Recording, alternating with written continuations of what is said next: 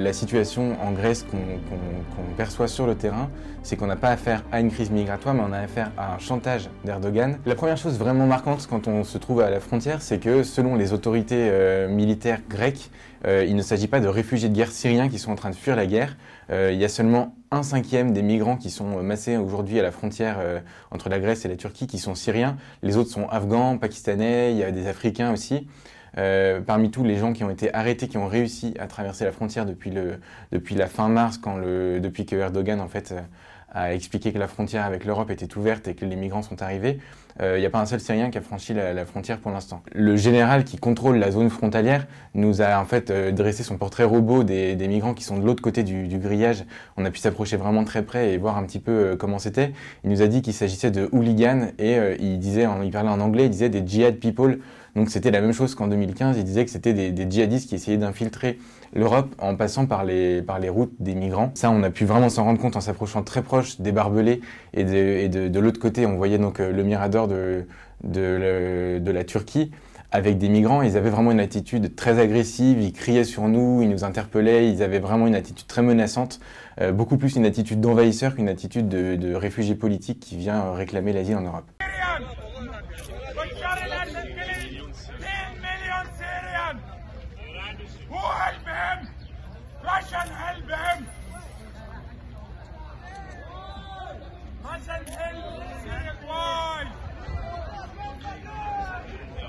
Le deuxième point assez marquant, c'est que la frontière entre la Grèce et la Turquie, qui sont censés être des alliés puisque les deux pays font partie de l'OTAN, euh, en réalité c'est une frontière qui est très militarisée. Les relations euh, entre la Grèce et la Turquie sont relativement hostiles puisqu'il y a une méfiance énorme.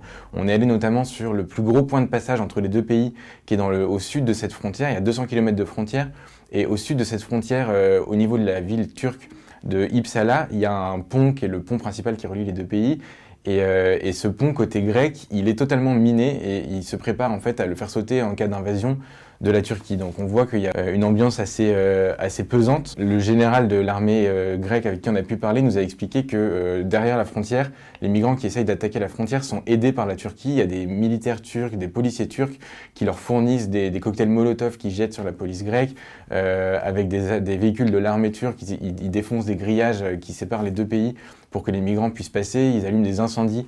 Donc le long de la frontière, on a vu des camions de pompiers côté grec qui éteignent les incendies, et qui sont faits pour fragiliser les, grillages et les barbelés.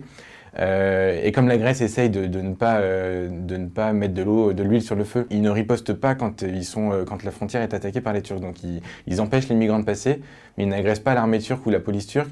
Mais malgré tout, la situation quand même est extrêmement tendue.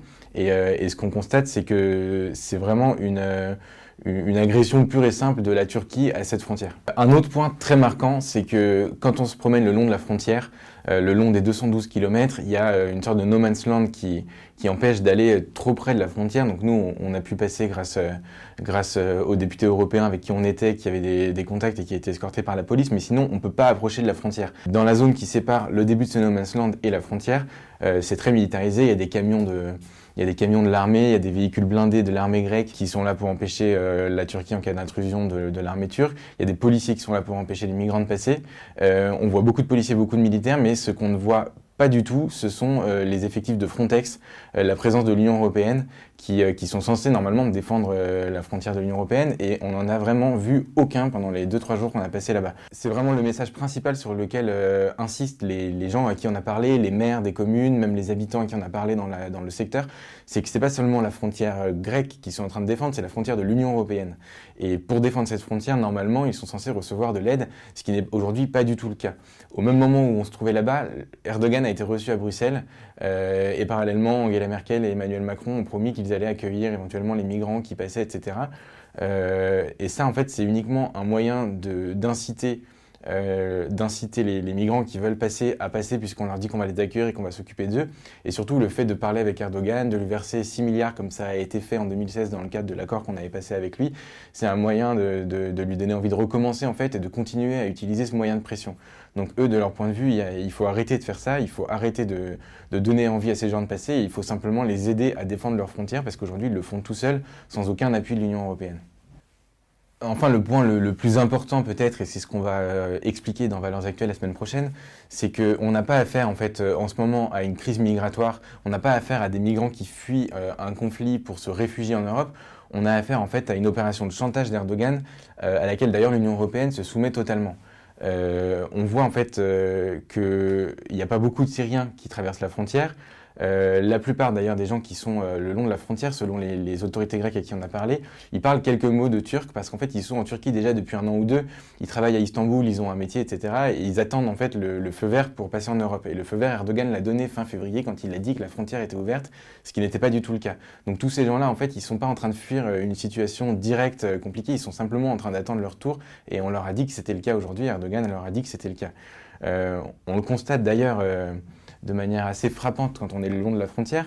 Euh, on a remonté euh, du sud vers le nord, il y a 200 km, et il y a plein d'endroits où on, voit qu'on pourrait passer facilement. Le fleuve qui sépare les deux pays, le, fleuve de l'Evros, il n'est pas très large, il n'est pas très profond, il y a des endroits où on peut passer à pied euh, en ayant pied tout le temps, et il n'y a aucun migrant le long de la frontière, ils sont tous parqués au même endroit dans le nord du pays.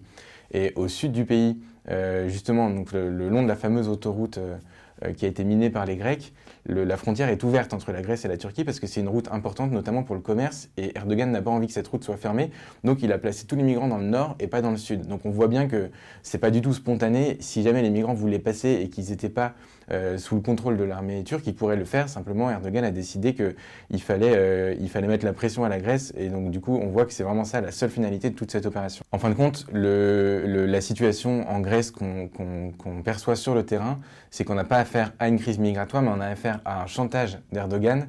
Et le drame, c'est que l'Europe se soumet totalement à ce chantage qui lui permet, lui, de poursuivre son propre agenda, notamment en Syrie. L'Europe s'y soumet totalement. Et dans cette histoire, la Grèce, en fait, qui essaye simplement de protéger ses frontières et de ne pas vivre la même situation que ce qu'elle a connu en 2015, euh, est totalement livrée à elle-même sans aucune aide de ses prétendus alliés européens.